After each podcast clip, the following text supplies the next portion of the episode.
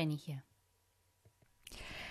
Der Monat März ist ja vorbei. Wir sind im April und ich weiß, ihr seid alle in Quarantäne. Das verhindert aber nicht, dass ihr Teil des Superpacks seid. Deswegen hier und heute das neue Superpack und ein Dankeschön schon mal im Voraus an alle Unterstützerinnen und Unterstützer.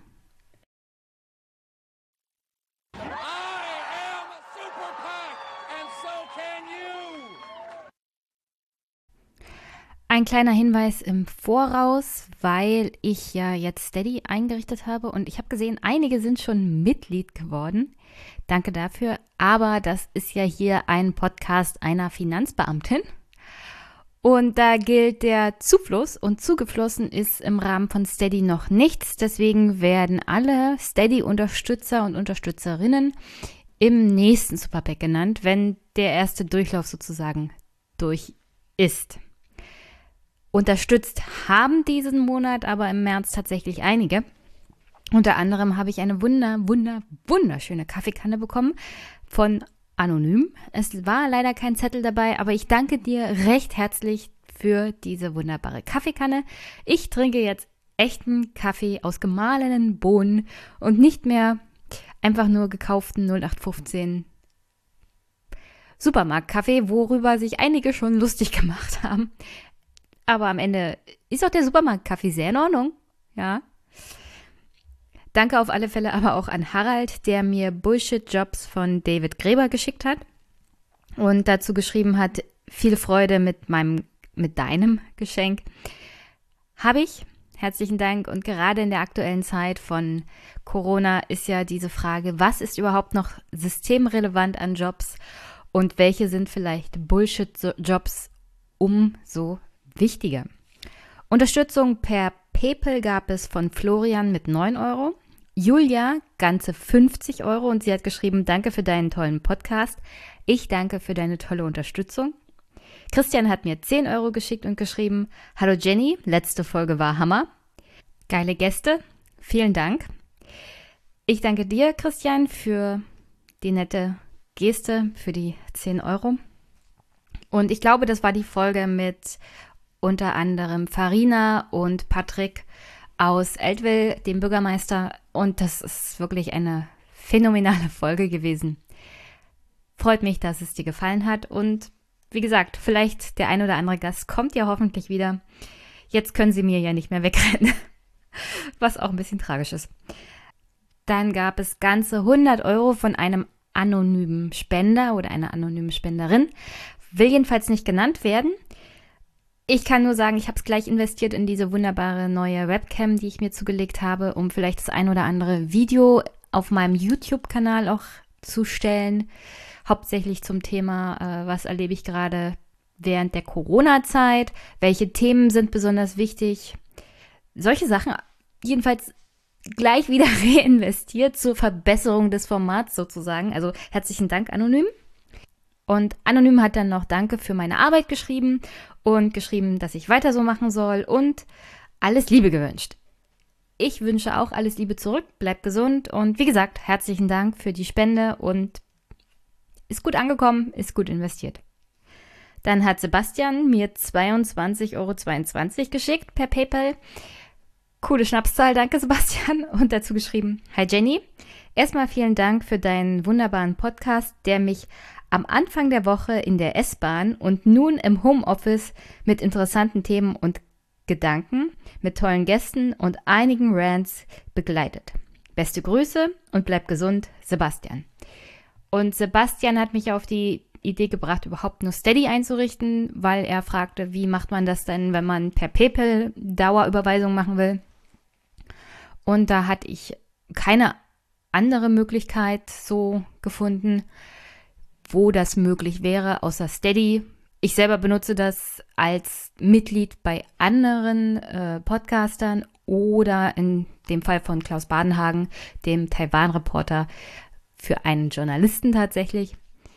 Ist eine sehr einfache und gemütliche Art und Weise, Geld einzunehmen, um ehrlich zu sein. Also das gibt es dann jetzt mittlerweile auch als Alternative für die Amazon-Wunschliste, die bald keine Amazon-Wunschliste mehr sein wird, keine Angst. Und Geldüberweisung per Dauerauftrag oder PayPal gibt es jetzt auch als Steady. Herzlichen Dank, Sebastian, auf alle Fälle. Kommen wir zu denjenigen, die per Banküberweisung spenden. Steffen hat mir 10 Euro zukommen lassen. Herzlichen Dank, Steffen. Frank 5. Adam und Marcel jeweils 1 Euro. Von Günther gab es 9,98 Euro. Dann danke Andreas für deine Spende. Auch ein Dank geht an Tobias und einen anderen Andreas. Von Klaus gab es ebenfalls 5 Euro.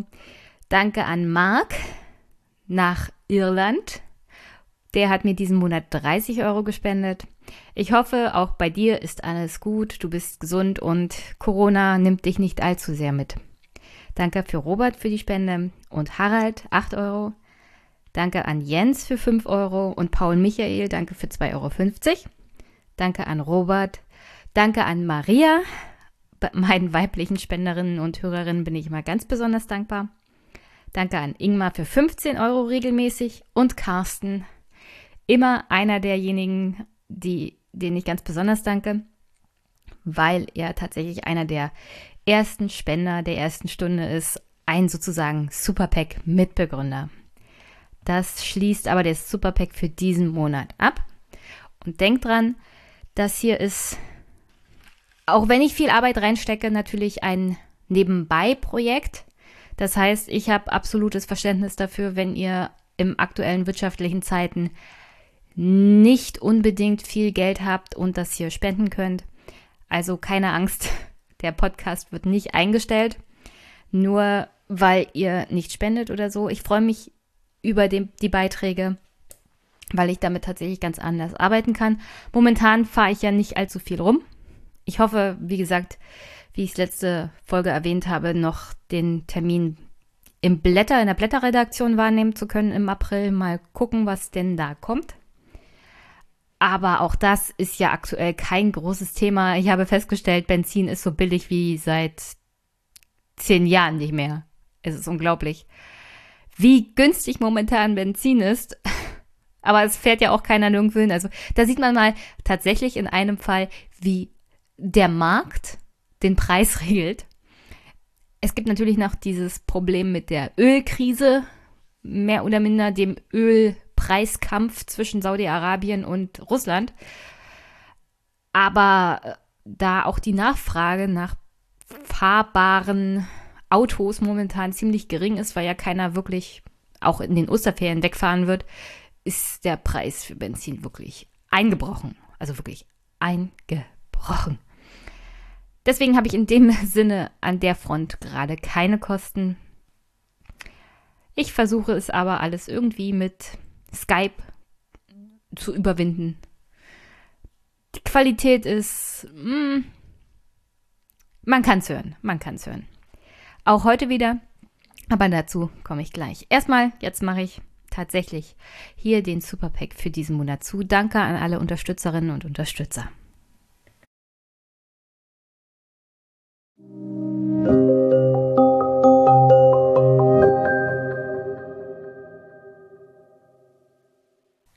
Dann komme ich mal zu den Kommentaren zur letzten Folge und eigentlich ist es nur ein Kommentar, der von Florian. Moin, moin, Jenny. Da Corona ist, läuft mein Podcatcher jetzt langsam leer und ich bin bei der aktuellen Folge sofort dabei. Wir legen zum Glück in einem Dorf an einer Kleinstadt dran. Somit kann man hier ohne Probleme spazieren gehen, joggen und so weiter. Somit ist der Lagerkoller auch noch nicht greifbar. Die Menschen halten Abstand. Für Menschen in der Großstadt muss das aber alles der, der blanke Horror sein. Dein Rent bezogen auf Olaf und sein super-duper Rettungspaket kann ich voll und ganz nachvollziehen.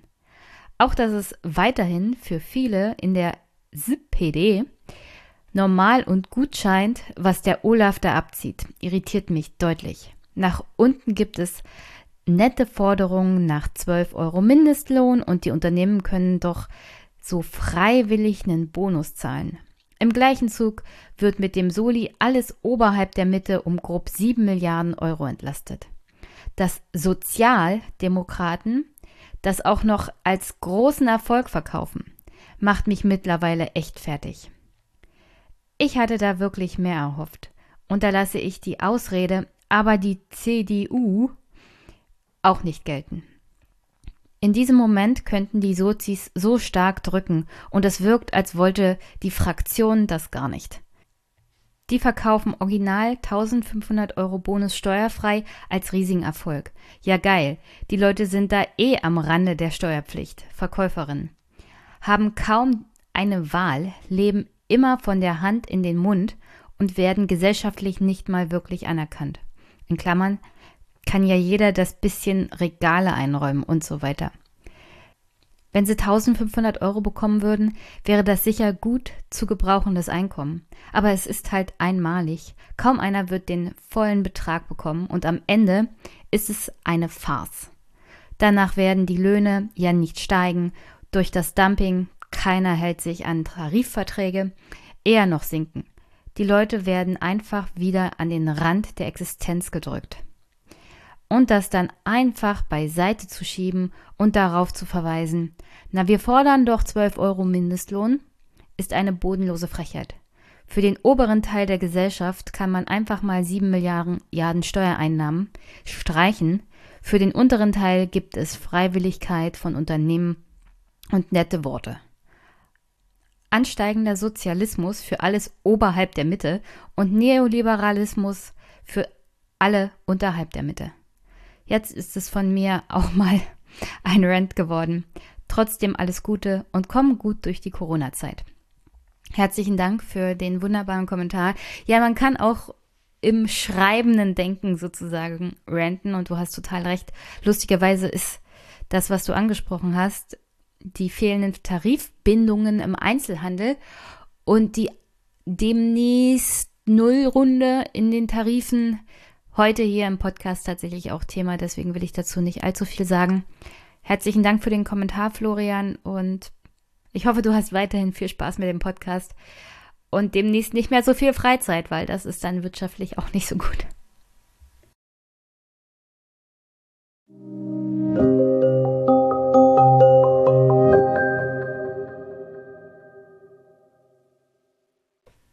Okay, ich hatte zwar gesagt, ich nehme hier noch was heute dran zum Thema Einzelhandel und Tarifverträge, musste aber leider feststellen, dass das absolut nicht zeitlich mehr überhaupt noch möglich ist.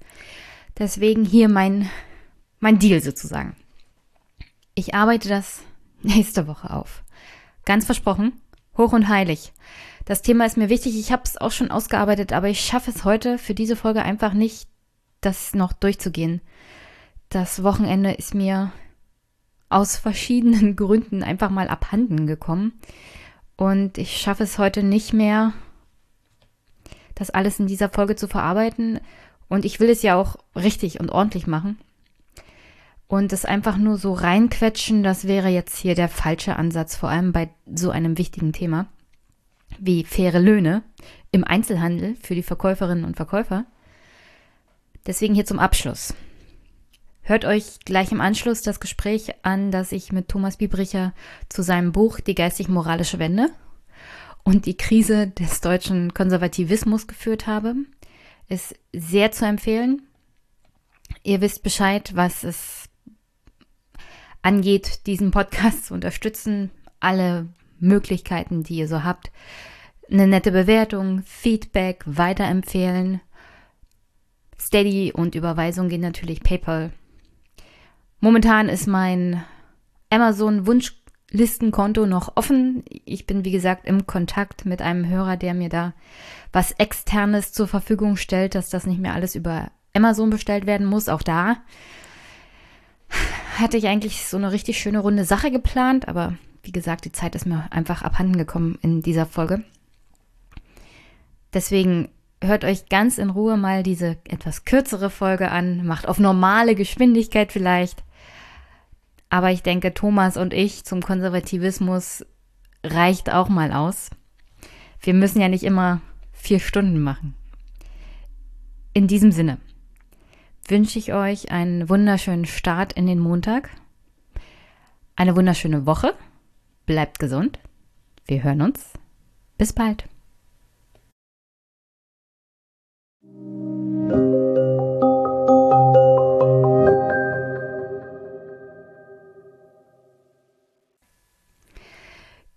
Guten Nachmittag eigentlich. Wir haben Freitagnachmittag. Ich habe einen Gast heute. Hallo Thomas Biebricher. Ich hoffe, das spreche ich richtig aus. Es gab ja in der Kommunikation meinerseits sogar noch einen peinlichen, peinlichen Vertipper bei dem Namen. Ich hoffe, Sie entschuldigen das mittlerweile. Auf jeden Aber Fall. Hallo. Es passiert oft genug. Hallo, freut mich dabei zu sein. Ja, ich freue mich auch, dass das geklappt hat. Äh, in den letzten Tagen war es ja ein bisschen chaotisch. Ich wollte Sie eigentlich in Berlin besuchen und das Gespräch mit meinem super tollen Equipment aufnehmen. Leider Gottes hat Corona uns da einen Strich durch die Rechnung gemacht. Aber ich hoffe, erstmal die wichtigste Frage, Ihnen und allen anderen geht's gut? Äh, ja, also uns geht's allen gut. Ähm, bei mir war es ein kleines bisschen turbulent, weil ich noch äh, kurz kurz bevor alles runtergefahren äh, wurde in den USA war und über, den, über New York zurückgeflogen bin und deswegen erstmal in äh, Selbstquarantäne gegangen bin. Aber ähm, auf jeden Fall asymptomisch geblieben und ähm, also mittlerweile ist auch die Quarantäne vorbei. Von daher danke der Nachfrage. Ich hoffe, dir geht's auch gut. Mir geht's gut. Ähm, liegt hauptsächlich daran, dass wir im Süden Brandenburgs nicht allzu viel Kontakt zu verschiedenen Menschen haben. Also Landleben hat auch seine Vorteile. Vor allem in äh, Pandemiezeiten habe ich festgestellt. Allerdings. Aber ähm, ich habe dich eingeladen, weil ich freundlicherweise von deinem Verlag das Buch bekommen habe. Das hast du geschrieben, Geistig-moralische Wende, die Erschöpfung des deutschen Konservativismus. Und äh, ich hatte das Buch empfehlen bekommen, empfohlen bekommen von einem Podcaster namens Wolfgang M. Schmidt. Und die Empfehlungen sind meistens sehr gut und ich habe es gelesen und es ist wirklich top. Der Untergang des Konservativismus ist ja in dem Podcast hier auch oft Thema, weil ich den einen oder anderen CDU-Politiker hier auch schon hatte. Mit dem mhm. habe ich dann solche Fragen geklärt, wie zum Beispiel, was ist denn überhaupt Konservativismus? Genau, ich würde sagen, dass sich alles konservative Denken zwischen zwei Polen bewegt. Es gibt einen inhaltlichen, substanziellen Pol und einen prozeduralen Pol, wie ich das nennen würde. Und inhaltlich ähm, ist es so, dass der Konservatismus nach unserer Intuition, glaube ich, immer davon ausgeht, dass irgendwas erhalten werden muss. So verstehen wir Konservatismus. Ähm, und die Frage ist natürlich immer, was erhalten werden muss, weil der Status quo so im ganz Allgemeinen, das reicht als Antwort nicht aus. Man muss irgendwoher wissen als Konservativer oder als Konservative, ähm, was denn genau zu erhalten ist. Und die Antwort darauf ist äh, irgendeine Art von guter und natürlicher Ordnung. Und in unterschiedlichen Spielarten des Konservatismus wird das unterschiedlich ausbuchstabiert, sei es religiös, sei es anthropologisch, sei es geschichtlich.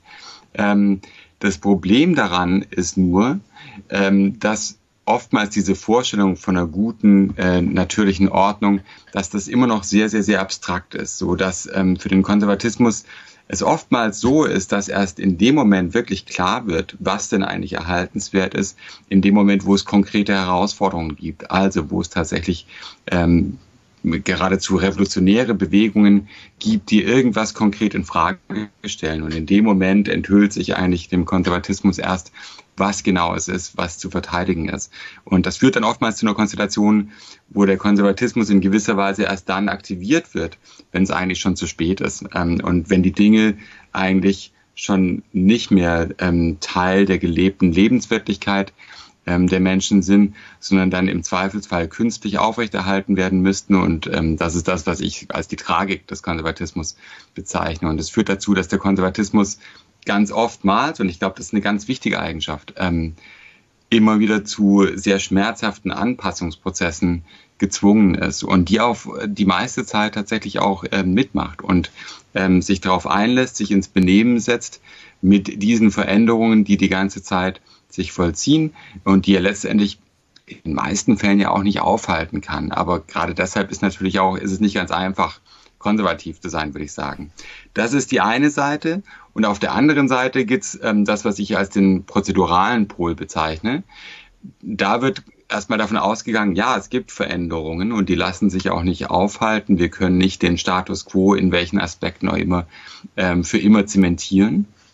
Und die Aufgabe dementsprechend für Konservative ist eigentlich die Gestaltung dieses Wandels, der unvermeidlich ist. Ähm, und es gibt schlechten Wandel und das wäre revolutionärer Wandel, äh, drastische, abrupte, großflächige Veränderungen. Ähm, das ist auf jeden Fall zu vermeiden. Dementsprechend natürlich immer massiv antirevolutionär, ist ja klar. Ähm, und stattdessen geht es darum, in gewisser Weise Wachstum ein weiteres Mal in gewisser Weise natürlich zu gestalten. Also auch da wieder eine Vorstellung von Natürlichkeit, eine Art von organischem Wachstum, die an das ansetzt, was schon existiert, die sich langsam Schritt für Schritt inkrementell vollzieht. Das ist in gewisser Weise das Ideal ähm, von konservativem Wandel. Und es gibt sogar bestimmte Vorstellungen im Konservatismus, die davon ausgehen, man muss eigentlich die ganze Zeit diese Art von sehr kleinschrittigem Wandel geradezu forcieren, damit nicht irgendwann revolutionäre Veränderungen irgendwann mal unaufhaltsam sind oder ähm, notwendig werden. Und ich würde sagen, zwischen diesen beiden Polen bewegt sich eigentlich alles, was wir Konservatismus nennen wenn Alexander Dobrindt dann eine konservative Revolution gefordert hat, ist das nicht ein Widerspruch an sich für einen Konservativen? Das würde ich auf jeden Fall so sehen. Äh, in meiner Lesart ähm, war es auch eine sehr fragwürdige Einlassung äh, von Dobrindt. Ähm, ich, ich weiß mittlerweile, andere werden das auch wissen, äh, dass das aber auch ganz bewusst so gewählt war. Und ich glaube, hier ging es wirklich mehr um den aufmerksamkeitsökonomischen äh, Profit, äh, der hier eingestrichen werden konnte. Und ich glaube, Dobrindt ähm, war sich, wie ich damals noch nicht wusste, wo ich mittlerweile aber wusste, weiß, äh, war sich durchaus bewusst darüber, ähm, wie widersprüchlich das ist und vor allem, was das für ein Aufsehen eben erregen würde. Mit diesem Begriff der konservativen Revolution ist eine Tradition benannt, die ich ganz klar eigentlich von dem, was ich gerade als Konservatismus beschrieben habe, unterscheiden würde. Ähm, weil vielleicht kommen wir auch noch im weiteren äh, Verlauf darauf zu sprechen, ähm, die Unterscheidung von Konservatismus und Rechtspopulismus. Ähm, diese Tradition der konservativen Revolution funktioniert ganz anders. Die ist nicht auf Anpassungsprozesse ausgerichtet. Die will eigentlich genau den radikalen Wandel, zu welchem Zweck auch immer. Aber in diesem Sinn würde ich eben sagen, da haben wir es mit anderen Traditionen zu tun und ähm, der deutsche Nachkriegskonservatismus äh, hat auch äh, sehr ausdrücklich mit diesen Vorstellungen gebrochen. Ähm, und wie gesagt, insgesamt, wenn man das so deutet, wie ich es gerade getan habe, dann ist natürlich überhaupt die Vorstellung des Revolutionären äh, in Verbindung mit konservativen Vorstellungen sch schwer zu vermitteln, sagen wir mal so. In dem Buch äh, beschäftigst beschäftigst du dich ja natürlich auch viel mit der Geschichte des deutschen Konservativismus. Meine Frage zuerst, äh, gibt es grundsätzliche Unterscheidungen zu anderen Konservativen in Europa, die sich auch in Deutschland also anders darstellen zum Beispiel als in Frankreich, in England, in Italien oder in Spanien? Mhm. Also das würde ich auf jeden Fall so sehen. Das hat was damit zu tun, äh, was ich gerade erläutert habe, nämlich dass der Konservatismus extrem reaktiv ausgerichtet ist und seine eigene Gestalt, sozusagen sein eigenes Profil, sehr stark davon abhängt, ähm, wie die Herausforderungslage aussieht und mit welchen Gegnern man es zu tun hat. Und das ist eben in unterschiedlichen nationalen Kontexten, regionalen Kontexten auch sehr unterschiedlich. Ähm, ich denke, für den deutschen Kontext kann man sagen, dass es hier sicherlich insofern eine Besonderheit gibt, als der Konservatismus hier stark christdemokratisch überformt ist. Das ist eine Tradition, die es nur im kontinentaleuropäischen Umfeld gibt eigentlich. Äh, in Italien ist es eine sehr starke Tradition, in Frankreich gewissermaßen auch, in den Benelux-Ländern findet man das auch, aber das ist ganz anders von dem, was wir als ähm, Toryism kennen, beispielsweise äh, in Großbritannien oder auch ähm, der, der ähm, amerikanische Konservatismus ist anders geprägt. Die Christdemokratie, wie es der Name schon sagt, ähm, bringt zum Beispiel auch Elemente der katholischen Soziallehre rein. Ja? Und dann hat man bestimmte Vorstellungen darüber, ähm, was Caritas bedeutet, was das bedeutet für Sozialstaatlichkeit beispielsweise, ähm, um das nur hier also zu skizzieren. Ja? Und diese Elemente finden wir beispielsweise in, in Großbritannien oder in den USA, also nur in, in Spurenelementen, müsste man sagen, glaube ich. Welchen Wandel hat eigentlich der Konservativismus in Deutschland so in den letzten 30 Jahren durchgemacht? Weil wir kommen dazu noch, welche Krise er momentan hat. Aber das wird ja nicht die einzige Krise gewesen sein, die er durchlaufen hat, weil wenn du sagst, Konservativismus passt sich auch immer ein bisschen an, weil neue Sachen zu bewahren sind, weil alte schon längst überholt sind. Äh, mhm. De dementsprechend muss ja der Konservative sich immer wieder eine neue Daseinsberechtigung auch suchen, weil die Gesellschaft zunehmend sich verändert und alte Gewohnheiten und alte politische Wahrheiten einfach mal aufgrund der Tatsache, dass man sich weiterentwickelt, auch als Gesellschaft selbst von ihm nicht mehr bewahrt werden können. Also welche Krise, Krisen hat der deutsche Konservativismus so durchgemacht?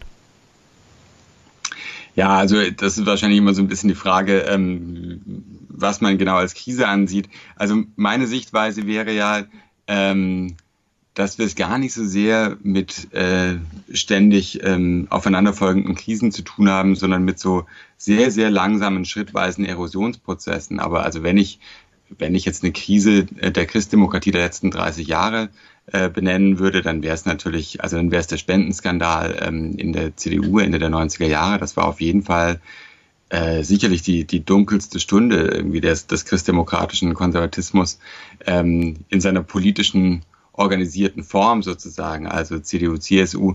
Ähm, das war eine schwierige Situation, gleichzeitig verbunden natürlich ähm, mit ähm, der erstmaligen Zeit in der Opposition nach, was weiß ich, wie vielen, 18 Jahren oder sowas.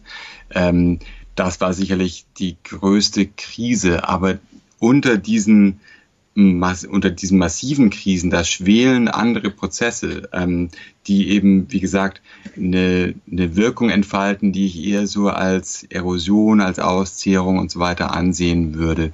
Und da gibt es so ein paar Wegmarken, die schon, die schon wichtig sind. Also wir werden sicherlich noch über die 80er Jahre sprechen, geistig-moralische Wende.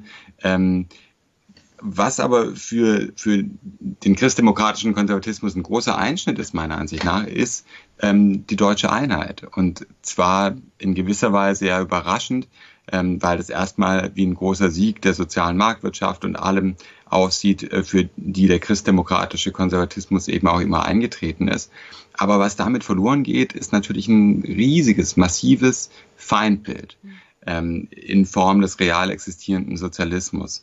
Und das darf man nicht unterschätzen, denn was die CDU immer zusammengehalten hat und gewisser Weise, in gewisser Weise vielleicht sogar den Konservatismus insgesamt, ähm, ist ein ist ein straffer Antikommunismus. Ja, das war immer die eine Klammer zwischen eher christdemokratisch arbeitnehmerorientierten Flügeln, für die jemand wie Norbert Blüm immer stand, und auf der anderen Seite eher, äh, sagen wir mal, ordnungspolitisch orientierten Leuten, eher, Wirtschafts-, eher dem Wirtschaftsflügel. Worauf man sich immer verständigen konnte, war Antikommunismus. Und in dem Moment, wo diese eine Klammer wegfällt, sehen wir auch, dass es innerhalb der CDU ähm, zu, na sagen wir mal, Reibereien kommt und dass sich da bestimmte Konfliktlinien auftun, die bis dahin ähm, ganz gut verdeckt waren von diesem äh, Antikommunismus. Und das führt zur nächsten, ich weiß gar nicht, ob man das jetzt unbedingt Krise nennen muss, aber auf jeden Fall eine wichtige Wegmarke, auf, auf die wir vielleicht auch nochmal eingehen können ähm, im weiteren Verlauf. Ähm, das ist nämlich die Debatte innerhalb der CDU über den Umgang mit dem Neoliberalismus. Und ähm, das ist in den 90er Jahren ein großes Thema, spielt in den ganzen 90er Jahren eine große Rolle und hat eben auch was damit zu tun, dass diese eine Klammer des Antikommunismus wegfällt. Und es gipfelt dann in diesem Leipziger Programm von 2003, das wirklich, also zutiefst neoliberal ist. Ich glaube, das kann man sagen, ähm, auch wenn man den Begriff vorsichtig ähm, gebrauchen möchte. Äh, und ich glaube, das hat zu einigen Verwerfungen innerhalb der CDU geführt. Und ich glaube, die Nachwirkungen spüren wir immer noch. Denn ähm, die Leute wie Carsten Linnemann, Friedrich Merz und so weiter, ähm, die damals auf jeden Fall natürlich für das Leipziger Programm waren, ähm, halten es immer noch für ein großes Problem, dass eigentlich nie irgendwas davon umgesetzt worden ist aus diversen Gründen und träumen, glaube ich, auch immer noch davon, dass die Partei ein bisschen stärker ähm, in diese Richtung sich aufstellen sollte. Ja, angesichts von Corona möchte ich gerne mal wissen, wie Sie das noch rechtfertigen wollen. Also wir haben ja gerade alleine für das Rettungsprogramm 156 Milliarden Neuverschuldung aufgenommen, um die Wirtschaft am Laufen zu halten. Und jetzt äh, die ganzen Sozialprogramme, den ganzen Sozialstaat wegzukürzen, wenn wir hier auf eine Wirtschaftskrise zusteuern, die in unserer Generation, also weder in deiner noch in meiner, so überhaupt noch in, vorstellbar gewesen wäre, kann ich mir nicht vorstellen, dass so jemand wählbar wäre. Also nicht, nicht, dass die CDU noch großartig, also du hast ja von der von der großen katholischen Soziallehre gesprochen, die auch die CDU immer mal ausgemacht hat. Aber das ist ja gerade im Laufe der 2000er Jahre unter Angela Merkel zunehmend erodiert, würde ich mal sagen, wenn nicht schon sogar vorher. Also dieser soziale Aspekt, ähm, diese unheilige Allianz mit dem Neoliberalismus, den es ja tatsächlich gibt, die Wahrnehmung mhm. der Politiker, wenn, wie, wie Merz oder Linnemann, wenn sie so reden, ist ja, das ist eine zutiefst neoliberale Partei. Die mag vielleicht nicht mehr großartig Sozialstaat wegkürzen, aber nachdem die rot-grüne Koalition da drüber gegangen ist, war ja auch nicht mehr viel wegzukürzen. Also, wo, wo ist hier noch der soziale Aspekt der deutschen Konservativen? Mhm. Also das, das ist natürlich, eine, da sind viele ähm, Punkte aufgeworfen. Ja, du hast ähm, auch so viele aufgeworfen, dass ich gar nicht mehr schnell genug mitschreiben konnte. nee, nee, aber wir, wir arbeiten alles durch. Ähm, also ich glaube ja, um das zunächst mal zu sagen, also dass äh, die Lindemanns und die Merzens jetzt noch keineswegs ausgespielt haben, denn also du hast es geschildert, hier sind unglaubliche Schulden aufgenommen worden, etc. etc. Die schwarze Null ist erstmal äh, passé. Ähm, Einfach was, so weg, was, nach Jahrzehnten der Diskussion. Genau, und das ist auch in gewisser Weise, glaube ich, ein, erstmal ein Problem natürlich ähm, für den christdemokratischen Konservatismus, weil es eins der ganz wenigen verbliebenen Identifikationsmerkmale ist, glaube ich, für Konservative. Ähm, aber andererseits darf man natürlich nicht vergessen, also es wird irgendwann eine Zeit kommen, wo diese Krise in ihrer akuten Phase vorbei ist. Und ähm, spätestens dann wird alles darum gehen und äh, ich bin mir sicher, es wird nicht nur äh, Linnemann und äh, Merz sein, es werden auch viele andere, auch aus der FDP sein, ähm, die ganz stark darauf hinwirken werden, ähm, dass nun aber wieder die staatlichen Finanzen eben ähm, saniert werden müssen und wir von diesem unglaublich hohen Schuldenstand, also wie auch immer man das einschätzen möchte, wieder runterkommen müssen. Und wir werden auf jeden Fall also eine große Debatte, glaube ich, erleben, wo es darum geht, was wir uns leisten können, wo wir sparen müssen, ähm, wo wir eigentlich ansetzen müssen, um diese unglaublichen Ausgaben, um die es ja tatsächlich geht, äh, um die in gewisser Weise wieder reinholen zu können. Und von daher das wird schon noch spannend. Also das wird, ähm, da steht uns, glaube ich, noch ähm, die ein oder andere interessante Debatte ins Haus.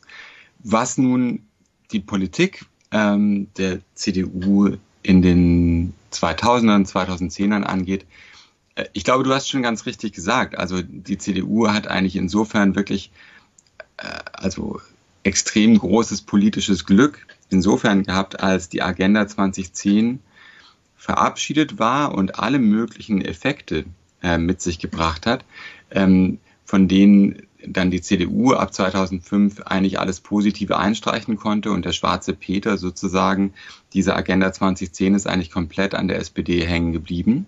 Wir wissen alle äh, mit, mit welchen Folgen auch.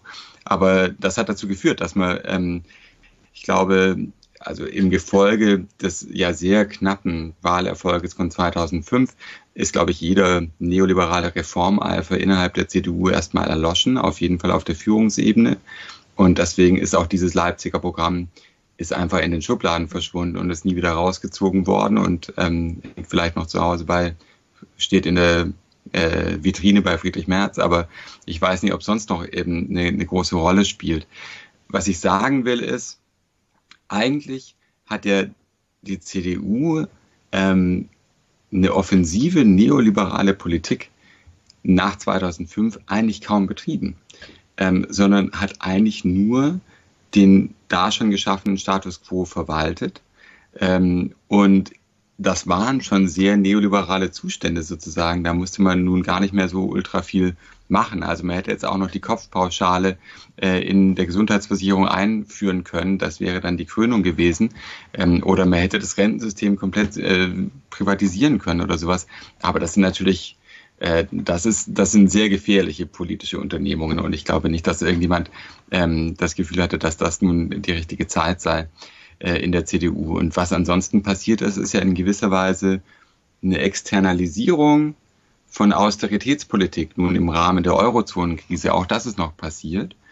Aber abgesehen davon müsste man doch sagen, dass ähm, also vieles, was an Politik auch gemacht wurde in den letzten 10, 15 Jahren, äh, trägt durchaus eine gewisse sozialdemokratische Handschrift ja in der Regierung, äh, in der Regierungsarbeit. Ähm, was was nicht überraschend ist, immerhin waren die Sozialdemokraten oft in der Regierung mit dabei. Ja, genau. ähm, auf jeden Fall, äh, aber das hat natürlich der SPD relativ wenig geholfen. Ähm, aber wenn man sich so, wenn man sich so ansieht, ich meine, wir haben natürlich eine Einführung des, ähm, des Mindestlohns unter einer CDU-Kanzlerschaft beispielsweise. Und ähm, ich, also ich kann mich jetzt jedenfalls nicht erinnern, dass wir nun massive sozialpolitische Sparrunden oder sowas in den letzten äh, 15 Jahren hatten, weil es einfach auch, also wie soll man sagen, ähm, es ging dem Land relativ gut wirtschaftlich gesehen. Und wie gesagt, die Folgen der Finanz- und Eurozonenkrise sind ja weitestgehend an Deutschland vorbeigegangen. Also auch äh, vorbeigeleitet worden, muss man ja auch sagen, durch eine aktive Politik der Bundesregierung. Ähm, und so hat man ähm, die Möglichkeit gehabt, eigentlich nach wie vor aus dem Vollen zu schöpfen. Das Land stand wirtschaftlich immer sehr gut da bis jetzt. Ähm, und es gab nicht so großen Grund zu immer mehr Kürzungen. Wie gesagt, ähm, die großen sozialpolitischen Reformen hat Rot-Grün verabschiedet. Da könnte man natürlich auch sagen, also von dem Boom hat aber reichlich wenig Bevölkerungsanteil überhaupt nur profitiert. Man hat auf Kosten der Substanz gespart. Heute früh gab es erst wieder einen Bericht. Eine Brücke ist zusammengefallen, während ein Zug durchgefahren ist. Zum Glück war es nur ein Güterzug und keiner wurde großartig verletzt oder getötet. Also ja, es ging uns gut und ja, man hat nicht groß Schulden abbauen müssen, man hat halt nur von den geringen Zinsen profitiert, auf Kosten anderer in der EU. Mhm. Gleichzeitig sind die notwendigen Investitionen aber nicht getan worden, nicht getätigt worden. Wo Experten immer mal gesagt haben, kommt eine richtige Krise, fällt uns das auf die Füße, weil wir brauchen das Geld sowohl zur Bewältigung der Krise als auch immer noch den Investitionsstau abbauen. Und das ist ein Problem, mhm. dass wenn diese ganze Corona-Problematik weiterläuft, nicht nur gesundheitstechnisch, sondern auch wirtschaftlich, natürlich gerade die Bundesrepublik nochmal extremst fordern wird. Aber mhm. Äh, bevor ich zur Sozialdemokratisierung der CDU komme, die du ja da entsprechend auch angedeutet hast, was mir dann nochmal richtig aufgefallen ist, als ich dein Buch gelesen habe, ist, wir hatten nie so einen Thatcher- oder Regen-Moment. Also als Ronald Reagan in Amerika die absolute Neoliberalisierung des Landes gemacht hat oder als Thatcher durch Großbritannien durchgerauscht ist mit einer Dampfwalze und das Leben von sehr vielen Menschen einfach mal kaputt gemacht hat und den Sozialstaat plattgewalzt hat. Das hatten wir hier nie so in dem Maße, wie es in Amerika tatsächlich der Fall ist oder in anderen Ländern. Und da frage ich mich, äh, hinkte da die CDU einfach mal ein paar Jahre hinterher und aufgrund der glücklichen politischen und historischen Umstände sind wir um eine Angela Merkel, die wie Reagan oder Thatcher ist, tatsächlich herumgekommen? Ähm, ja, also das ist eine sehr gute Frage. Ich glaube, die Beobachtung ist erstmal richtig, ähm, dass ähm, wir hier doch eine ganz andere einen anderen Grad äh, von Radikalität erlebt haben, Anfang oder Mitte der 80er Jahre, also der wesentlich äh, geringer war, als es in den USA und Großbritannien der Fall war.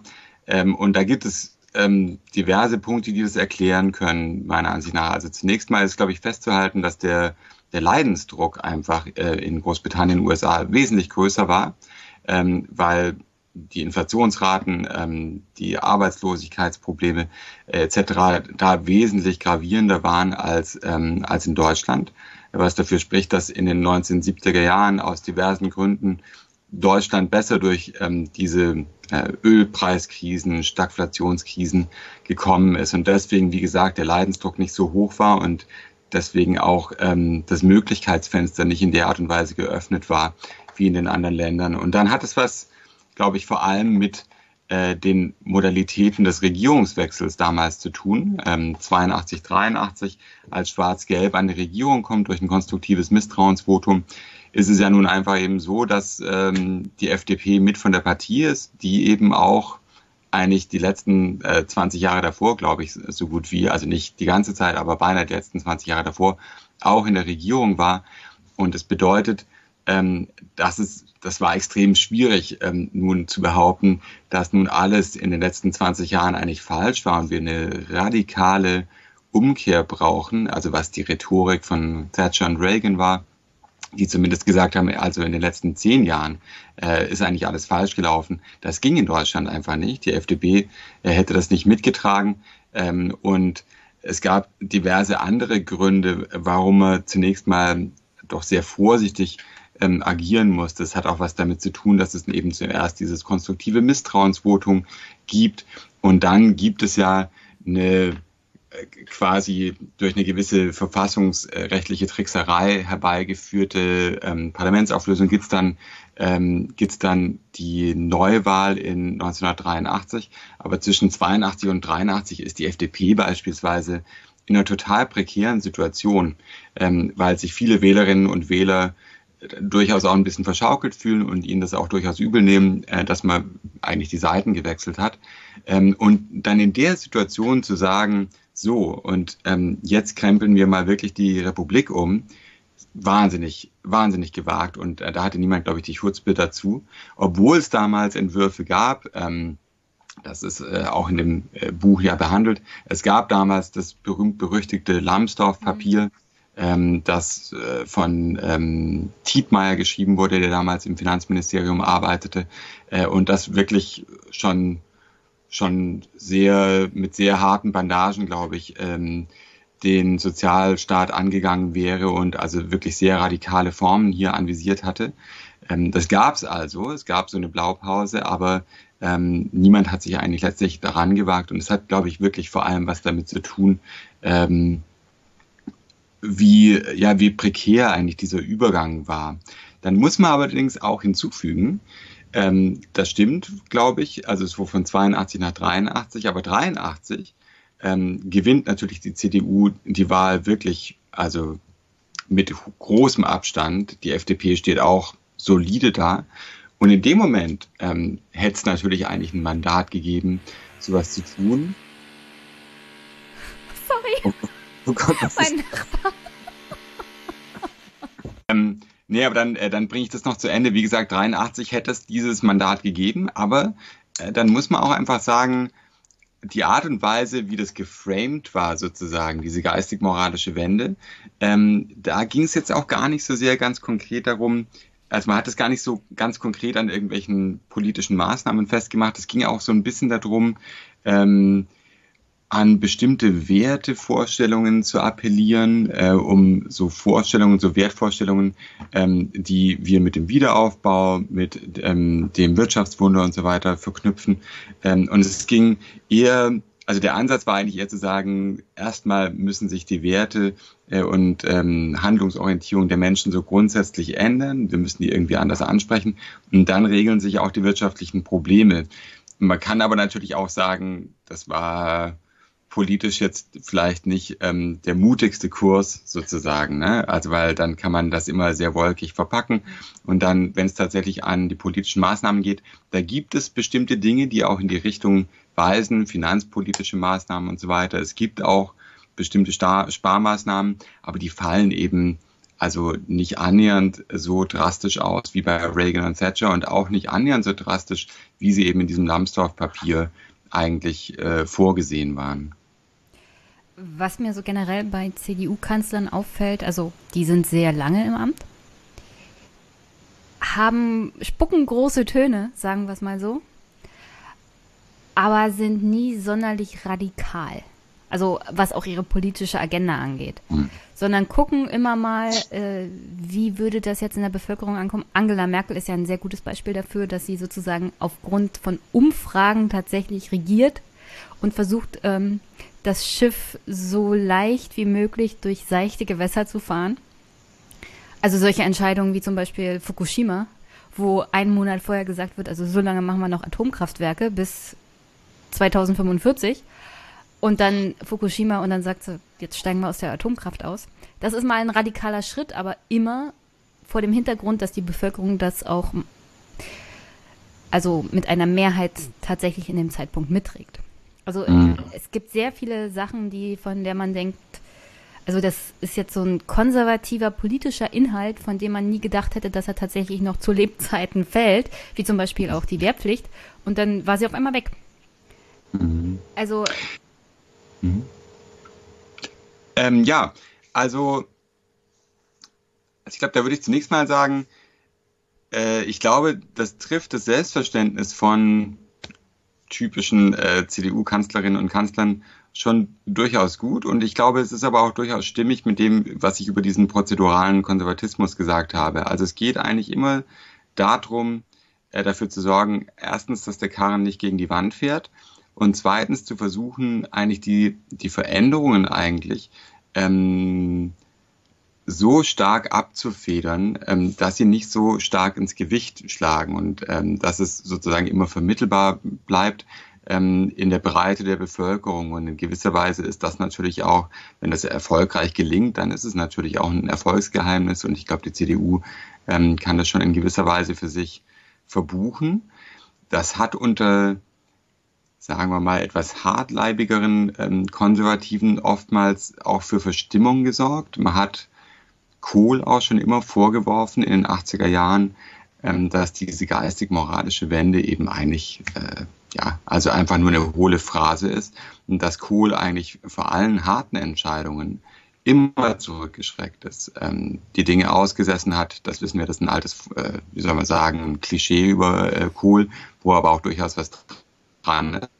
Ähm, und der eben eigentlich selten ähm, die Art von politischer Führung gezeigt hat, die gerade Konservative, also mit, ne, also mit einer gewissen Autoritätsgläubigkeit, die es ja da auch durchaus gibt, ähm, immer wieder eingefordert haben. Es gibt nur wenige Momente, also die deutsche Einheit gehört dazu natürlich, ähm, Europa, Europäische Union gehört dazu, das sind die beiden ähm, Schauplätze, wo Kohl tatsächlich diese Art von Führungsstärke an den Tag gelegt hat. Und was Angela Merkel angeht, das sind ähm, ich denke, da muss man sich diese einzelnen Punkte immer mal genau angucken. Also ich glaube, dass Fukushima ein Fall ist, ähm, das ist für Konservative schwer zu ertragen, glaube ich, äh, weil es einfach wirklich so eine ähm, 180-Grad-Wende ist, in dem Fall keine geistig-moralische, sondern äh, einfach eine Wende, was die Atompolitik angeht ich fand eigentlich immer, dass man das ein bisschen zu hoch gehängt hat. Mir hat ich habe es immer nicht so ganz verstanden, was genau eigentlich so konservativ ähm, an Atomstrom ist.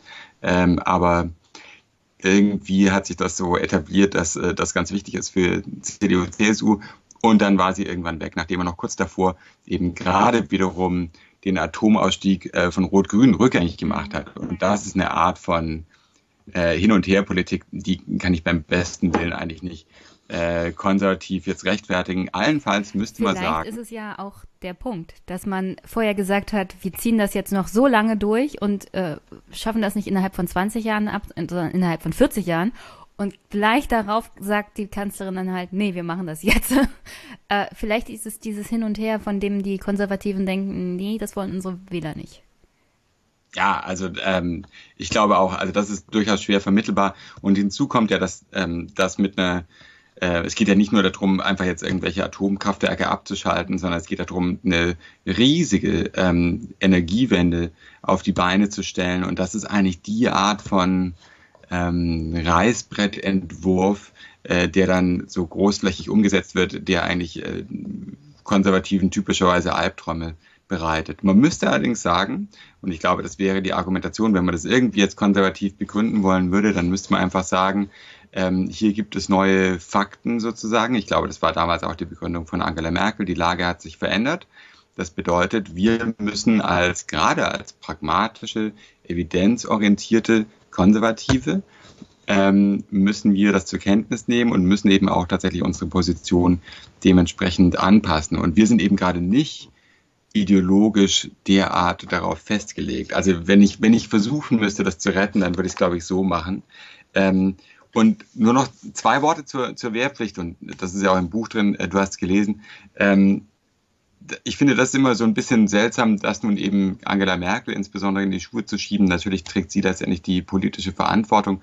Aber die Federführung der ganzen Sache lag natürlich bei Herrn, Herrn zu Gutenberg. Ja. der damals wirklich die große Hoffnung des modernen bayerischen Konservatismus mhm. ist. Ähm, alle Leute sind angetan davon. Es gibt auch, äh, abgesehen von äh, den Altvorderen damals, von Koch und Kohl und solchen Leuten, gibt es eigentlich kaum einen Einspruch damals. Ähm, in, in der Parteispitze, ähm, auch in der Fraktion wird das alles komplett äh, durchgewunken. Äh, und dann so zu tun, als sei das nun eben so, äh, so ein ja, antikonservative äh, Coup von oben von Angela Merkel, das, das trifft es ja nicht so ganz. Ne? Also, Natürlich nicht, es fällt aber unsere, unter ihre Regierung. Und mein Problem damit ist, was ich so grundsätzlich kritisieren würde an Konservativen beziehungsweise an der CDU und großen Teilen der CDU, dieser Wunsch nach dieser Führerfigur oder Führungsfigur, äh, die man immer von Angela Merkel verlangt, die sie nie so erfüllt. Also ich würde nicht sagen, dass sie großartig noch Kanzlerin ist, sondern sie ist eher so eine Art Bundespräsidentin. Und diesen Stil hat sie aber schon ewig lange durchgezogen. Also sie war schon immer so. Solange ich mich erinnern kann, war sie immer über den Dingen schwebend halt. Und dann gab es halt mal eine Sache, wo sie gesagt hat, zack, und das Entscheiden war so, und dann war sie auf einmal wieder weg, wenn, wenn die Organisation und Führung tatsächlich anstand. Mhm. Und zu Gutenberg ist da ein extremes Gegenbeispiel, insoweit, dass er ein wirklich inhaltlich fragwürdiges ähm, Thema umgesetzt hat, wo, wo alle anderen gesagt, also wo, wenn es jemand anders gemacht hätte, tatsächlich viel Gegenwehr gekommen wäre, in der Hoffnung, dass er der neue CDU-Führer wird. Mhm. Und äh, da frage ich mich immer, wie können die gleichen Personen, die jetzt die inhaltliche Aushöhlung der CDU kritisieren. Die haben ja damals dem zugestimmt, um dem zugejubelt in der Hoffnung, dass zu Gutenberg tatsächlich Angela Merkel ersetzt. Also diese interne Widersprüchlichkeit der verschiedensten Personen und Inhalte bei den Konservativen ist wirklich bemerkenswert. Wenn ich mir das Buch so durchlese, wenn ich meine eigenen Erfahrungen innerhalb der CDU nochmal per, per Revue passieren lasse, ist es doch einiges, was sich grundlegend widerspricht. Also entweder man hat den inhaltlichen ähm, Duktus, an dem man sich festmacht, oder man hat den Wunsch zu einer Führungspersönlichkeit. Ist ja an sich grundsätzlich jetzt nichts Schlechtes, ähm, aber man kann halt nicht beides haben. Mhm. Und man will in der CDU immer beides. Es soll mhm. irgendwie zusammenpassen und das passt aber nie zusammen. Mhm. Ähm, also das finde ich auch eine gute Beobachtung und du, du kennst dich äh, in der CDU besser aus als ich wahrscheinlich, also aus eigener Erfahrung jedenfalls.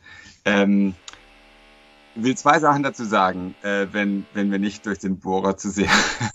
Wir sind, wir sind hier beim Podcasten, die Hörer müssen es verzeihen. Ich lebe in der realen Welt. Okay. Ähm, zwei Sachen. Also, was Angela Merkel angeht, äh, ja, also ich glaube, das trifft den Politikstil schon ähm, so, wie du es gerade charakterisiert hast. Aber man darf nicht vergessen, wo das herkommt. Ähm, und das ist tatsächlich was, was wir vorhin schon besprochen haben. Also Angela Merkel ist ja mal vorgeprescht ne? und ähm, hat sich tatsächlich mal an die Spitze von irgendeiner Bewegung gesetzt und ist tatsächlich auch ins Risiko gegangen. Und der Name dafür ist das Leipziger Programm. Ähm, das ist damals ein großes Risiko gewesen. Und die Quittung dafür, wie gesagt, ist ein Wahlergebnis von 2005, das erschreckend schlecht war für die CDU. Also es war eigentlich, es war kaum möglich, so schlecht abzuschneiden gegen eine damals extrem unbeliebte mhm. SPD schon, ja. Äh, also die wirklich schon die ganze Wucht eigentlich ähm, der, der Anti-Agenda Bewegungen und so weiter und des, des Unmutes eigentlich zu spüren kriegt und trotzdem hat man schon noch beinahe verloren gegen die. Ja, und ich glaube, du, du hast es ja Moment, sehr schön beschrieben im Buch, ein Glas weniger Wein bei Herrn Schröder und Angela Merkels politische Karriere wäre vorbei gewesen, bevor sie richtig angefangen hat. Also ich glaube, es ist wirklich auch nicht übertrieben. Nee, ähm, nicht. Dann ähm, das, das war schon sehr schlecht performt, so, ne, äh, von, von Merkel. Ich äh, kann mich auch an diesen, an diese Elefantenrunden, Entschuldigung, dass ich euch unterbreche, aber ich kann mich wirklich, eine der ersten politischen Realitäten, die ich so wahrgenommen habe, eine der ersten Diskussionen überhaupt, die ich gesehen habe, diese Elefantenrunde mit Gerhard Schröder, wo ich dachte, was für ein Politiker. Also er hat sozusagen die SPD an, am eigenen Shop äh, wie Münchhausen sozusagen auf der Kugel aus dem Morast gezogen. Mhm. Und dann hat er angefangen zu reden. Und dann habe ich gedacht, aha, das ja, war's genau. dann. Also nach fünf Minuten, das war's jetzt so. Du hast deinen ganzen politischen Sieg gerade verspielt und Angela Merkel zum Opfer gemacht. Damit hast du ja. sie sowas von gerettet. Herzlichen Glückwunsch. Ja. Es ist Absolut. Absolut. Äh, und dementsprechend, ich glaube, äh, Merkel ähm, hat daraus ihre Schlüsse gezogen, ähm, eben tatsächlich nicht mehr sich so stark zu exponieren und ähm, hat sich auf einen Politikstil verlegt, den man mit Fug und Recht in, in, in aller möglichen Hinsichten ähm, kritisieren kann, auch dieses Schielen auf, auf Mehrheiten. Ich glaube, manchmal äh, machen wir es uns, glaube ich, in der Kritik daran ein bisschen zu leicht, denn wir wollen natürlich schon auch, dass gerade, oder was sollen Volksparteien eigentlich machen, außer ähm, sich auch daran zu orientieren, was denn so die breite Masse der Bevölkerung will. Aber wir erwarten natürlich auch ähm, Führungsbereitschaft, also auch wenn das auch immer einen etwas komischen Beiklang hat, aber natürlich wollen wir auch von unseren Parteien oder wir erwarten von diesen Parteien, dass sie ähm, sich an der politischen Meinungs- und Willensbildung beteiligen im Sinn von, dass sie Angebote machen und dafür werben, ähm, selbst für Dinge, die jetzt aktuell eben noch nicht ähm, spontan mehrheitsfähig sind, äh, erwarten wir natürlich schon, dass das auch tatsächlich versucht wird. Und ich glaube, da kann man, ja, da gibt es gewisse Defizite wahrscheinlich ähm, in der in der CDU unter Merkel, ich glaube auch davor, äh, es liegt, wie gesagt, es liegt nicht an Merkel, auch die CDU davor war nun eher, die Ökonomen würden sagen, risikoavers. Ja? Also man ist jetzt nicht so unbedingt bereit, sich so wahnsinnig stark zu exponieren und zu sagen, so, wir machen jetzt das und das und das äh, und wir sind auch bereit, den Gegenwind dann auszuhalten und so. Ähm, wie gesagt, also das muss man ja bei allem, was man glaube ich, zu Recht daran äh, kritisieren muss, muss man immer noch sagen, die Agenda 2010, das ist so ein, eine Episode heroischer, alt, äh, althergebrachter Politik, ne, wo dann so Leute wie Schröder auf einmal sagen, so jetzt, ähm, und das machen wir und selbst wenn es uns sozusagen die Regierung kostet. Das bedeutet auch nicht, dass es deswegen großartig ist, meiner Ansicht nach, aber wie gesagt, man hat da schon einen sehr starken Kontrast ähm, und die andere Sache, die du angesprochen hast, ist ja diese, diese Sehnsucht nach, nach Führungsfiguren. Ähm, auf der anderen Seite auch nicht so recht äh, zu wissen, ob man das jetzt nun eigentlich haben will oder nicht. Mhm. Diese Widersprüchlichkeit. Ähm, ich glaube, dazu würde ich einfach nur sagen, ich glaube, die ganze, die ganze Gestalt des Konservativen, äh, so wie ich es auch versucht habe in Ansätzen zu schildern ganz am Anfang, ist einfach durchzogen von Widersprüchen. Und ehrlich gesagt ist auch das, äh, das ist Teil des, äh, des, des Reizes für mich gewesen, mich damit zu beschäftigen, weil ähm, ich habe ich hab das äh, an der Uni ähm, öfter mal unterrichtet und ähm, war immerhin, also fand es faszinierend, wie schwierig es ist, äh, das durchzudeklinieren, ohne die ganze Zeit sich in irgendwelche Widersprüche zu verheddern und wie schwierig es eigentlich sein muss, ähm, mit dieser konservativen Erfahrung zu leben, eben die ganze Zeit in diesen Widersprüchen sich wiederzufinden. Und auch andere Ideologien haben natürlich Widersprüche, aber es scheint mir da besonders stark prononciert zu sein eben. Ähm, und wir erleben das, glaube ich, auch in gewisser Weise, also was du ansprichst, erleben wir, glaube ich, in gewisser Weise sogar äh, in der aktuell ja suspendierten ähm, Kandidatenkür jetzt für die Nachfolge von Annegret Kramp-Karrenbauer, wo wir auf der einen Seite äh, diese doch wirklich bemerkenswerte Sehnsucht haben ähm, nach, nach Leuten wie Friedrich Merz,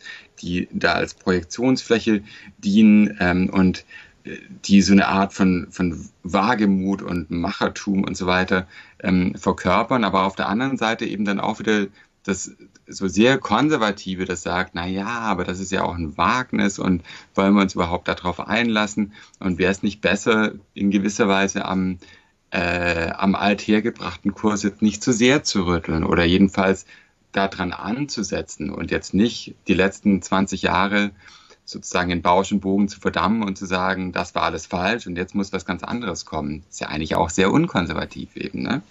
Ja, das, also, ist, ja, das ist ja nicht das Einzige, was an Friedrich Merz konservativ ist.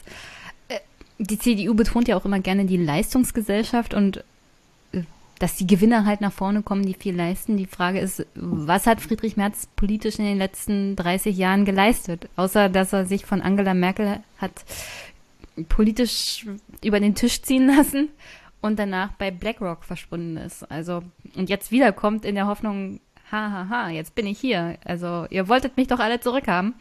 Äh, und er denkt, das reicht, aber auf gewisse Weise ist es ja auch schon positiv zu sehen, dass, auch wenn ich inhaltlich mit Herrn Spahn und Herrn Lasch nicht viel anfangen kann, dass Leute, die tatsächlich auch politische Leistung bringen, eher in die Position kommen, die Partei dann wieder zu führen und nicht gerade Herr Merz, der eigentlich nur sagt, ich möchte jetzt, weil ich habe es verdient, weil vor 30 mhm. Jahren hat Angela Merkel mir meinen Posten geklaut. Also mhm. das ist dann wieder schon, also wenn Friedrich Merz es wird, würde ich so verschiedene Dinge innerhalb der CDU nochmal auf ganz andere Art und Weise hinterfragen, weil dann läuft in der Partei so grundsätzlich sehr, sehr viel schief. Ähm, Du hast dieses Risikoaverse eigentlich angesprochen. In dem Zusammenhang, wie kannst du dir erklären, was in Thüringen passiert ist? Weil das ist ja mal ein Risiko, wenn nichts. Also ja, diese Wahl ähm, einzugehen ist ein Risiko. Ja, und es kommt einem, äh, aktuell kommt es einem vor, als sei schon drei Jahre her eigentlich, äh, weil seitdem so viel passiert ist. Und wir dachten eigentlich, es sei der größte politische Aufreger des Jahres 2020 oder so. Das Jahr ähm, hat schlimm angefangen und es geht schlimm weiter. Ja, also äh, ich habe da, ich muss es so sagen, also ähm, ich erkläre mir das so, dass letztendlich die Thüringer CDU eigentlich in einer in einer Situation war, wo sie eigentlich in gewisser Weise komplett äh, handlungsunfähig war.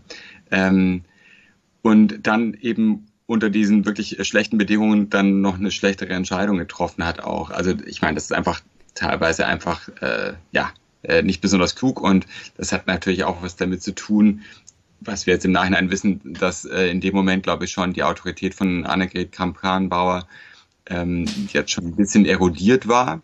Äh, denn es gab ja durchaus auch einen Ordnungsruf und auch noch, ne, dann nach der Wahl gab es auch noch den Versuch, ähm, dafür Ordnung zu sorgen, aber das ist ja nicht gehört worden. Und natürlich sind das Landesverbände, die sind ja auch nicht ähm, äh, weisungsunterworfen oder sowas. Die können ihre eigenen Entscheidungen treffen, aus, aus gutem Grund auch. Aber normalerweise ist es natürlich schon so, ähm, dass man versucht, sich auch ein Stück weit an äh, dem Rahmen, den die Bundespartei vorgibt, äh, zu orientieren. Ich glaube, es ist extrem schwierig für die Thüringer CDU gewesen, einfach deshalb, ähm, weil die ähm, weil tatsächlich die Option für die Linke zu stimmen äh, für die CDU aus zwei Gründen, glaube ich, sehr schwierig war. Ich glaube, auf der einen Seite, ähm, ich, ich kenne mich nicht so gut aus in den Thüringer äh, Verhältnissen, aber ich glaube, also ich habe äh, mit Leuten gesprochen, die sich vielleicht ein bisschen besser auskennen äh, und die mir sagen, dass es schon so ist, dass natürlich äh, die Thüringer Linke äh, jetzt nun auch, wie soll man sagen, äh, das sind nicht einfach Sozialdemokraten, die nun eben sozusagen in der falschen Partei gelandet sind, sondern da gibt es auch noch gewisse Verbindungen ähm, zu älteren Parteistrukturen, um es mal so auszudrücken. Ähm, und deswegen kann ich es auch verstehen, dass äh, manche Leute in der Thüringer CDU und ich glaube auch darüber hinaus halt einfach ein gewisses Problem haben, dafür zu stimmen. Das ist, das ist ja jedem unbenommen. Ähm, die Gründe kann auch jeder haben. Äh, darüber hinaus ist es aber natürlich schon ähm, darüber hinaus, die Signifikanz der ganzen Situation ist ja die, dass die Linke oder das, was früher die PDS war, das sind eigentlich die letzten ähm, Restbestände sozusagen an klaren Feindbildern äh, für die CDU. Sieht man von der AfD ab, ja, also was nochmal eine andere Frage ist. Aber wenn wir vorhin darüber gesprochen haben, dass ähm, der Kommunismus, der real existierende Sozialismus als Feindbild verloren geht und wie schwerwiegend das eigentlich ist für Konservative und Christdemokraten, dann sieht man auch, wie wichtig es eben ist, so diese letzte Gegnerschaft eigentlich, ähm, die sich daraus noch, so Folgegegnerschaft, die sich daraus ergibt, die aufrechtzuerhalten. Das ist, glaube ich, extrem wichtig. Ähm, und deswegen äh, hat man sich so schwer getan, auf der einen Seite die Linke zu wählen, dass man dann auf der anderen Seite eben letztendlich zusammen mit der AfD äh, stimmt, wie gesagt, also da, da muss man einfach sagen, das ist, das ist übler Opportunismus oder so. Ne? Ähm, da gibt es jetzt auch keine tiefe, äh, tiefgründigen Erklärungen dafür, glaube ich. Das ist einfach äh, in gewisser Weise politische Dummheit, aber auch einfach Opportunismus. Also ich kann aus verschiedenen Gründen auch, also moralisch lehne ich es total ab, auch inhaltlich, aber ich kann nachvollziehen, warum die CDU in Thüringen dann mit der AfD für den FDP-Kandidaten gestimmt hat. Es gab ja auch Versuche der CDU in Thüringen anzuklopfen bei der Bundes-CDU zu sagen, wollen wir nicht irgendwie mit der Linken zusammenarbeiten? Das muss ja nicht unbedingt eine Koalition sein, aber gebt uns hier wenigstens grünes Licht, ja? Genau. Also schickt nicht gleich die Inquisition nach Thüringen, wenn wir das dann machen. Ja. Und die Message der CDU auf Bundesebene war genau das Gegenteil, so nach, nach dem Motto, wenn ihr das macht, dann gehen hier alle Alarmglocken an und dann reiten wir mit den vier apokalyptischen Reitern bei euch ein. Es war auch sehr, also als jemand, der aus Ostdeutschland kommt und jahrelang erlebt hat, wie linke Politiker sowohl in der Landesregierung gesessen haben, auch bei der Opposition mitgemacht haben und grundsolide Arbeit eigentlich geleistet haben, mhm. jemanden wie Paul Zemiak dann zu hören, der, ich glaube, ein bisschen jünger ist, so zu reden, als hätten wir noch den tiefsten, tiefsten Kampf im Kalten Krieg mit den bösen, bösen Kommunisten und so dann über Bodo Ramelow reden zu hören, von dem ich auch sagen würde, also ja, er ist in der Linken, aber er könnte genauso gut in der SPD sein. Das war dann, also da frage ich mich, wo ist ein bisschen, also Sinn und Verstand für die Realität geblieben, weil man macht sich so natürlich total lächerlich, weil die Realitäten vor allem in Ostdeutschland ganz anders aussehen. Ja. Und, wenn, also, und wenn wir dann nachher nochmal über den Unterschied zwischen Konservativismus und Rechtspopulismus reden. Der Rechtspopulismus hat gerade in Ostdeutschland so viel Aufwind.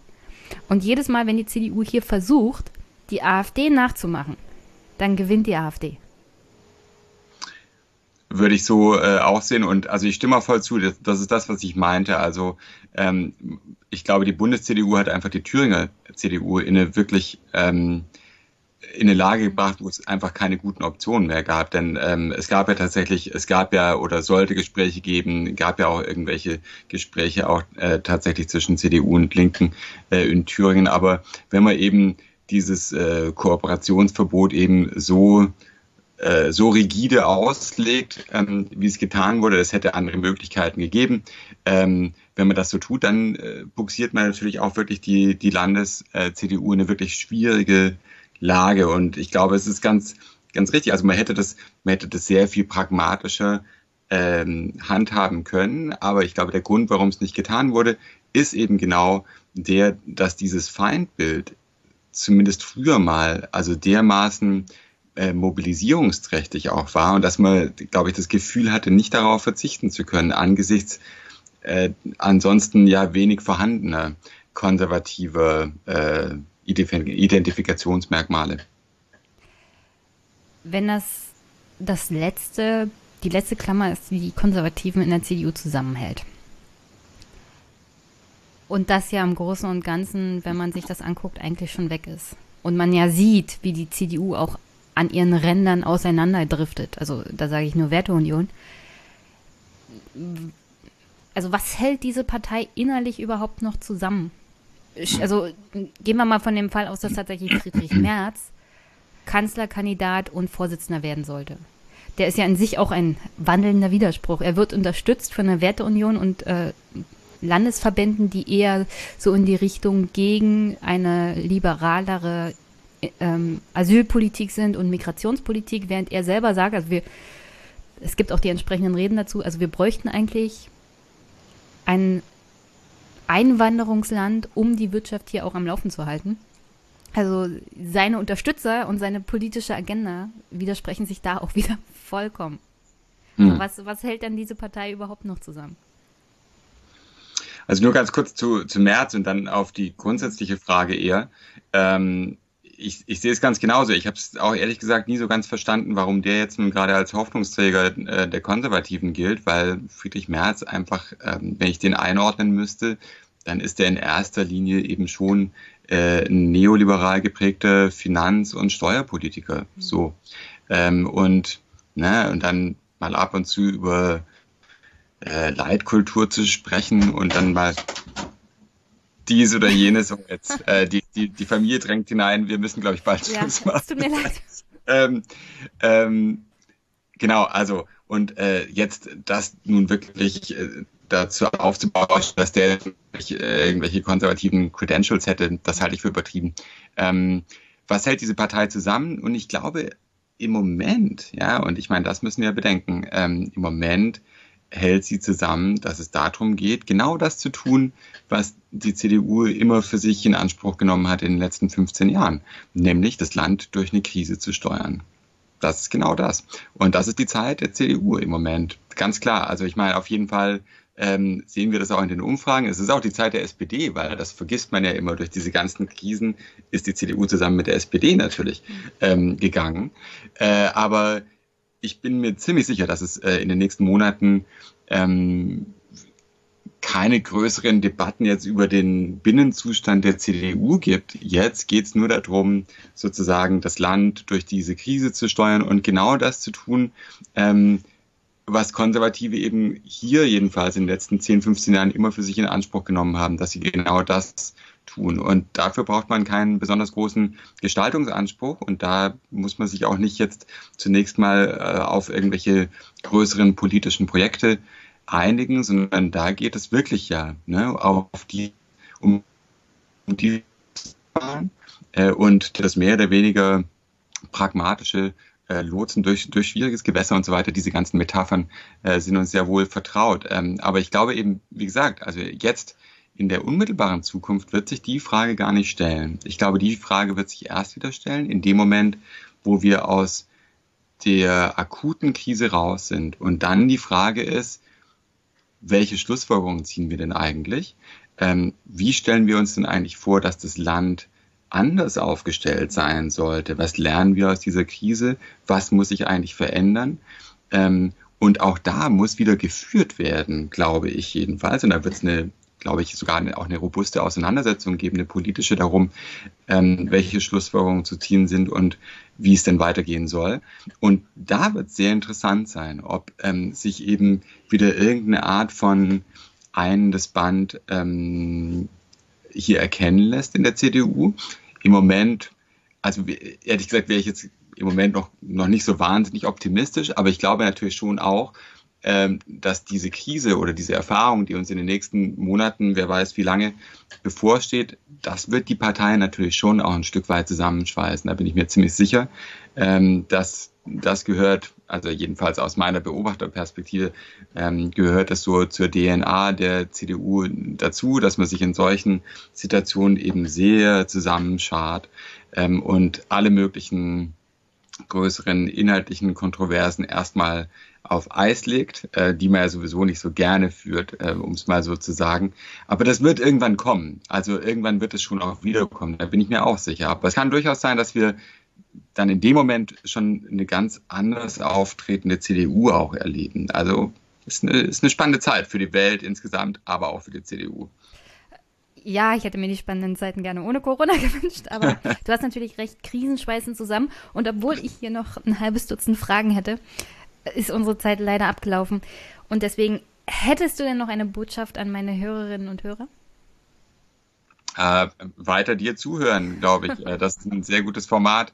Äh, und ansonsten Augen auf, ähm, nicht nur was jetzt die akute Krise angeht, sondern eben auch tatsächlich, was sich hier für Kräfte formieren, ähm, die versuchen, dieses, dieses Krisenfenster ein Stück weit natürlich auch zu nutzen, ähm, um ihre politischen Vorstellungen zu stärken oder eben auch umzusetzen. Und das sind, ich glaube, wir sehen eminent politischen Monaten entgegen. Also im Moment ähm, in gewisser Weise, äh, also auch wenn wir glauben, dass wir im Moment eigentlich überhaupt nichts tun können, ähm, wir können doch nicht mal das Haus verlassen in gewisser Weise, aber politisch gesehen sind, glaube ich, die nächsten Monate ähm, halten die größten Möglichkeiten in den letzten 30, 40 Jahren äh, bereit. Und alle möglichen Kräfte werden versuchen, das in ihre Richtung zu drängen. Das sind wirklich so große Möglichkeitsfenster und jetzt äh, lohnt es sich und ist wirklich sehr angebracht, ähm, sich zum, dafür zu interessieren, was da gerade passiert und sich möglicherweise eben auch einzuschalten. Jetzt sind wir gar nicht mehr zu dem Thema Konservative und Rechtspopulisten gekommen, aber ich hoffe, dich in den nächsten Monaten dann nochmal zu überreden, in den Podcast zu kommen. Dann vielleicht auch live äh, im Vier-Augen-Gespräch und nicht Wir hoffen Skype genau. mit Nachbarn, die die neue Wohnung einrichten.